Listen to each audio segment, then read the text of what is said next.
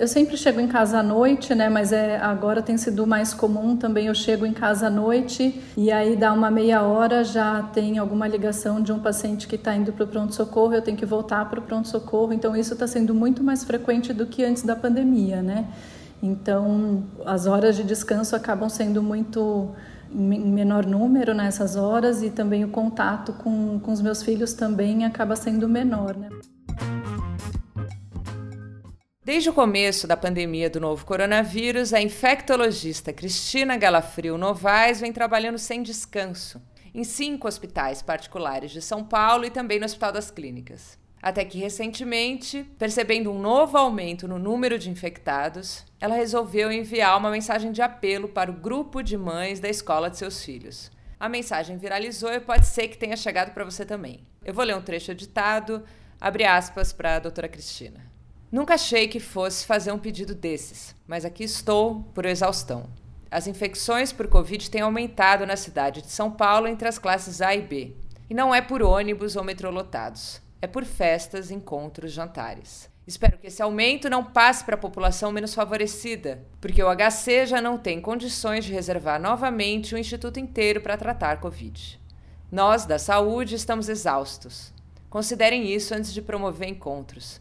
Está sendo muito difícil manter nossa saúde mental e física com uma carga de trabalho tão grande de forma contínua desde o início do ano. Fecha aspas. Eu sou Luara Calvenic e este é o podcast da semana.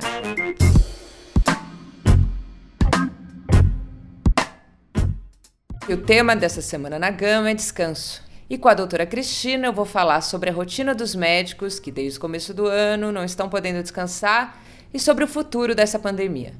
Escuta a nossa conversa.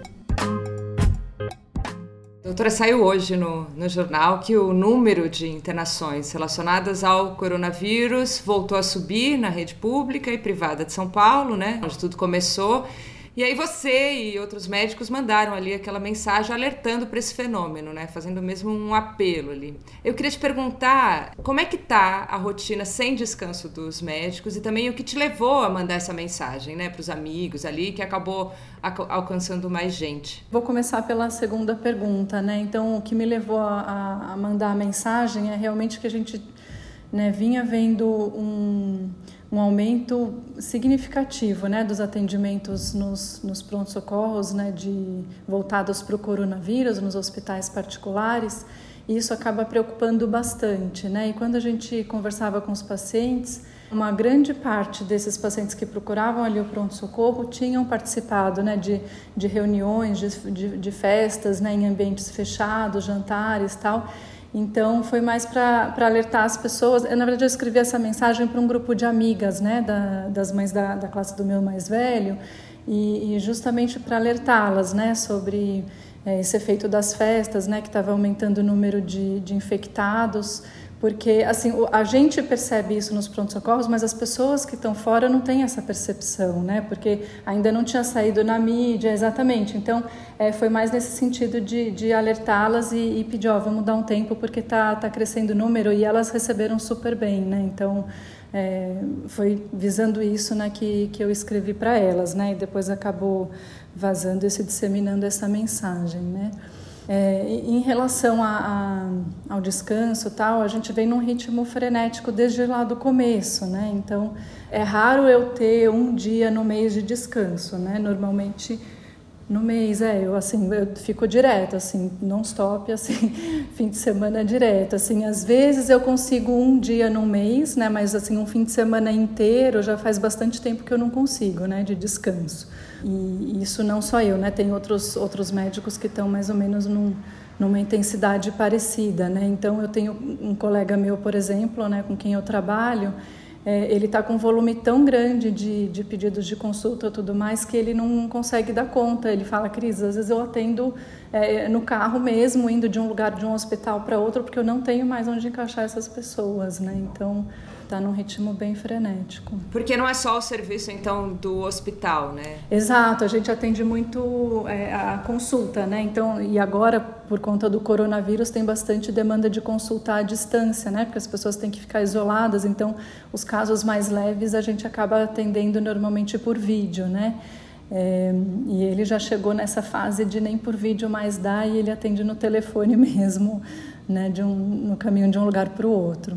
Nossa, doutora. E os médicos na sua faixa etária, fiquei pensando nisso ali. Você tem uns 40 e poucos, assim, eles estão. Tenho 46, é. É, eles estão tendo que tá, trabalhar mais e descansar menos para compensar, por exemplo, os médicos mais velhos. Você contou isso no seu texto da Piauí, que alguns colegas mais velhos pediram para que você atendesse os pacientes. Eu fiquei pensando nisso. Isso, assim, tem, tem algumas equipes, né, que, que são lideradas por, por médicos mais velhos e vários deles optaram por né, ficar resguardados em casa, então ah, os, os médicos mais jovens estão né, assumindo é, esse atendimento por eles, né? Pelo menos boa parte desses atendimentos nos hospitais, principalmente, né? No caso da equipe que eu trabalho, nós somos em três, mais ou menos da mesma faixa etária, então a gente não, não, não teve esse, esse problema, né? Ou, enfim, essa questão. Para a gente, assim, a gente vinha já de um, de um trabalho normalmente já intenso, mas se intensificou muito mais agora por conta do aumento da demanda mesmo, né?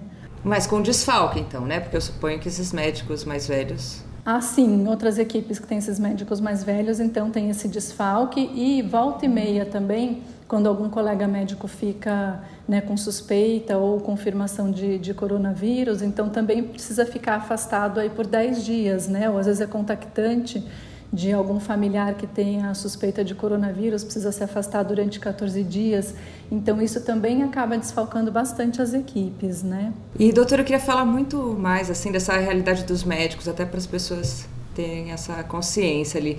Além dessa sua única folga por mês, né? O que mudou na sua rotina ali, nas horas trabalhadas, na relação com seus filhos e com a família, assim, desde o início da, da pandemia? Eu tenho trabalhado mais tempo, né? É comum eu chegar em casa. Eu sempre chego em casa à noite, né? Mas é, agora tem sido mais comum também. Eu chego em casa à noite e aí dá uma meia hora, já tem alguma ligação de um paciente que está indo para o pronto-socorro, eu tenho que voltar para o pronto-socorro. Então isso está sendo muito mais frequente do que antes da pandemia, né?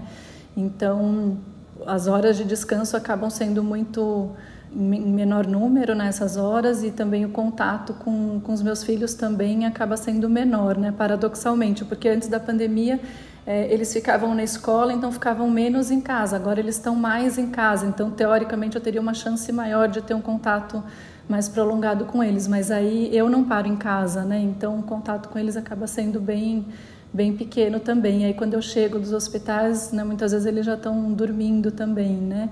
É, uma outra coisa que tem acontecido que eu não acho tão bom também é que às vezes né, minhas filhas, né, que iam dormir mais cedo, tanto dormindo um pouquinho mais tarde, né, para poder ficar um pouquinho comigo, tal. Então tem esses esses impactos, né? E eu suponho que você tome mais cuidado também no na convivência com elas, né? Não sei se isso mudou ali pelo medo de contaminação.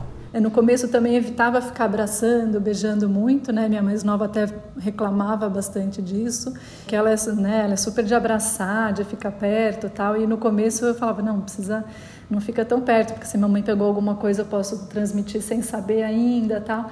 E, e aí, mas assim não dá para manter isso durante muito tempo, né? É impossível. Então aí agora já isso aí já está liberado. Beijo, abraço aqui dentro de casa já está liberado. Cansa um pouco desse é, de ficar o tempo inteiro alerta, sem, sem descansar dessa desse cuidado, né? É, as pessoas também estão cansadas de fazer quarentena e tudo mais, né? Mas o que, que, você diria para essas pessoas agora que a gente vê essa, esse aumento? Então, eu entendo muito né, as pessoas, né, essa restrição, né, o sofrimento que essa restrição traz para essas pessoas, né, de ficar é, muito tempo dentro de casa, sem poder ver os amigos, sem poder ver os familiares, né, principalmente os familiares mais velhos. Mas assim, acho que o que dá para a gente dizer é que a gente foi aprendendo alguma coisa ao longo da, da epidemia é, sobre o modo de transmissão do vírus. Né? Então, ele é um vírus que ele se transmite em o que gente, eu não tenho uma palavra em português para isso, mas em clusters, né? Então, em grupos, né? Então são quando ficam grupos em ambientes fechados, o vírus circula mais fácil e se transmite ali mais fácil. Então, evitar essas situações, né? Mas não quer dizer que você não possa encontrar ninguém. A gente sabe que máscara, né, se todo mundo usar máscara, a máscara protege. A gente sabe que em ambientes bem ventilados ou é, ao ar livre, é, essa transmissão cai drasticamente. Né? A gente sabe que se a gente mantiver a distância das pessoas de um metro e meio, dois metros, essa transmissão também cai bastante. Né? A higiene das mãos, evitar tocar no rosto, isso também é uma forma de proteção. Então, acho que se a gente é, usar essas ferramentas, a gente pode é, encontrar as pessoas queridas, né, que faz tempo que a gente não vê, tomando esses cuidados. Então, um exemplo que eu sempre dou, por exemplo, marcar um encontro com dois, três amigos numa praça, no parque, todo mundo de máscara e mantendo distância, né? Dá para deixar aliviar um pouquinho essa pressão, né, de ter ficado muito tempo dentro de casa, sem colocar em risco a saúde de ninguém. Né? Acho que a gente precisa ir usando essas ferramentas para diminuir a transmissão sem precisar ficar muito preso. Ótimo. E a partir do que você está vivendo desde março, né, do aumento até o pico, essa certa estabilização que a gente teve, agora essa retomada, como você projetaria os próximos meses ali? A gente pode falar já em segunda onda? Essa definição de segunda onda ou não é muito difícil. Talvez assim os epidemiologistas consigam definir melhor, ou talvez a gente vá definir isso depois olhando para trás, né? Porque para mim é difícil ainda dizer se isso é uma segunda onda, já que a gente na verdade ainda nem saiu da primeira, ou se é uma, uma intensificação, né, um novo pico da primeira onda, né, uma, um repique, enfim. É, mas fato é que isso, que, que isso vem aumentando agora, né, na, nas últimas semanas. Em relação aos próximos meses, como vai ser, vai depender muito da atitude que a gente tomar agora. Né? Quanto mais a gente tomar esses cuidados de distanciamento, uso de máscara, é, tentar sair menos né, do que a gente vem saindo agora, né, evitar festas, principalmente essas grandes aglomerações, e quando sair, encontros ao ar livre, não em ambientes fechados. Acho que quanto mais a gente aderir a essas medidas, é, e quanto mais gente também aderir a essas medidas, mais rápido a gente vai conseguir controlar essa, esse novo, essa nova subida que a gente está tendo de, de transmissão, né? Agora, se a gente continuar relaxado do jeito que está, a tendência é ir subindo, subindo, e aí vai demorar mais para a gente conseguir controlar. Então, eu acho que os próximos meses vai depender muito da atitude que a gente tomar agora. E quanto mais rápido a gente tomar essa atitude, mais rápido a gente vai conseguir controlar também, né? Se a gente demorar muito para aderir a essas medidas, né? Depois, para controlar, a gente vai ficar um tempo grande também é, numa transmissão mais alta até conseguir controlar. E, doutora, é uma pergunta não em relação aos médicos, mas ao próprio sistema de saúde. Ali nos hospitais públicos, a gente tem leitos fechados e nos particulares é, parece que, pacientes que antes adiaram tratamentos ocupam os hospitais agora, né? Aí falando de estrutura dos hospitais, assim, esses aumentos no número de infecções e de mortes te preocupa mais do que anteriormente, assim, falando em estrutura? Sem dúvida, sem dúvida, porque no começo, né, a gente quando começou a ver o aumento de casos, tal, os hospitais já reservavam é, o, o, os espaços e os hospitais para atendimento do coronavírus. Né? Então, por exemplo, as cirurgias eletivas, que são aquelas que não têm urgência de acontecer, elas foram adiadas, né? foram bloqueadas temporariamente. Né? É, em alguns hospitais públicos, até é, o, parte do centro cirúrgico foi adaptada para UTI, foi o que aconteceu também no Hospital das Clínicas, né? E isso só foi possível justamente porque essas cirurgias eletivas é, foram adiadas. É, e agora, então a gente tinha um número de leitos é, maior, né? um número é, mais disponível assim, de leitos. Agora o que acontece é que a gente está tendo as duas coisas ao mesmo tempo. Então essas cirurgias já há um tempo elas foram liberadas, até porque não dá para represar durante muito tempo, né? por mais que seja uma cirurgia eletiva, é alguém que está precisando, em algum momento essa cirurgia vai ter que ser feita, então isso já foi liberado. E o cenário atual nos hospitais é que a gente tem esses leitos ocupados por patologias é, normais, né, comuns e, e pós-cirúrgico, e o coronavírus. Então, a margem de expansão de leito de coronavírus atualmente, assim, pelo menos a curto prazo, é menor. E eu não sei como que os hospitais vão fazer, se eles de novo vão, vão bloquear cirurgias eletivas, mas mesmo que isso aconteça, tem que dar um tempo até que essas que foram feitas os pacientes se recuperarem e poderem ter alta, então isso leva um tempo também, não é uma coisa tão imediata, né? Mas enfim, tem essa, tem essa preocupação grande por conta agora da, da convivência, do, né, da, da, disputa dos leitos, né, vamos dizer assim, pelos dois lados. Né. E doutora, como e quando todos nós, eu incluo aí principalmente médicos e pessoas comuns também, é, teremos descanso dessa pandemia? Qual o cenário possível para a gente prever em curto, médio e longo prazo, na sua opinião? Eu acho que vai demorar ainda um pouco, né? Porque a gente tem as vacinas em desenvolvimento, né? E por mais que a gente fique esperançoso, assim, quando a gente vê as notícias, né, de eficácia das vacinas e tudo mais, a gente tem que pensar que até finalizar a fase 3 das primeiras das vacinas que estão mais adiantadas e essas doses serem produzidas em nível suficiente para a gente é, é, vacinar a população toda, né? Ou pelo menos uma parte significativa da, da população né, tem que considerar logística, decidir que, é, que grupos a gente vai vacinar primeiro ou não, enfim. Então, isso tudo vai levar um tempo muito grande ainda. Acho que a gente vai ficar uns bons meses ainda, né, tendo que lidar com o vírus. E, e acho que é por isso que a gente tem que aprender a, a tomar essas medidas mesmo de, de, de, convivência sem precisar ficar preso, né? Mas também ao mesmo tempo sem favorecer a circulação do vírus, porque durante vários meses ainda gente, ele vai estar tá, vai tá por aqui ainda fora de controle. Não existe mágica, né? Basicamente é Exatamente. Infelizmente não. Muito bom, doutora. E essa semana o governo estadual havia previsto, né, passar para uma nova fase. Isso foi suspenso. A isso eu relacionei imediatamente as festas de final de ano, né, das famílias que não se veem aí faz tempo, então querendo se encontrar. O que, que você diria para essas pessoas? como infectologista? É, realmente, assim, essas festas de fim de ano é, realmente é, é, uma grande preocupação, né? Eu, assim, acho que talvez o que a gente vai ter que conversar muito, assim, enquanto sociedade, discutir ideias, né? Criar algumas, algumas saídas, né? Para ter esses encontros sem colocar em risco, né? Ninguém. É, acho que por enquanto que eu consigo vislumbrar assim, são festas menores, mas assim é, ao ar livre, festas, na verdade, assim, encontros de família mais, né?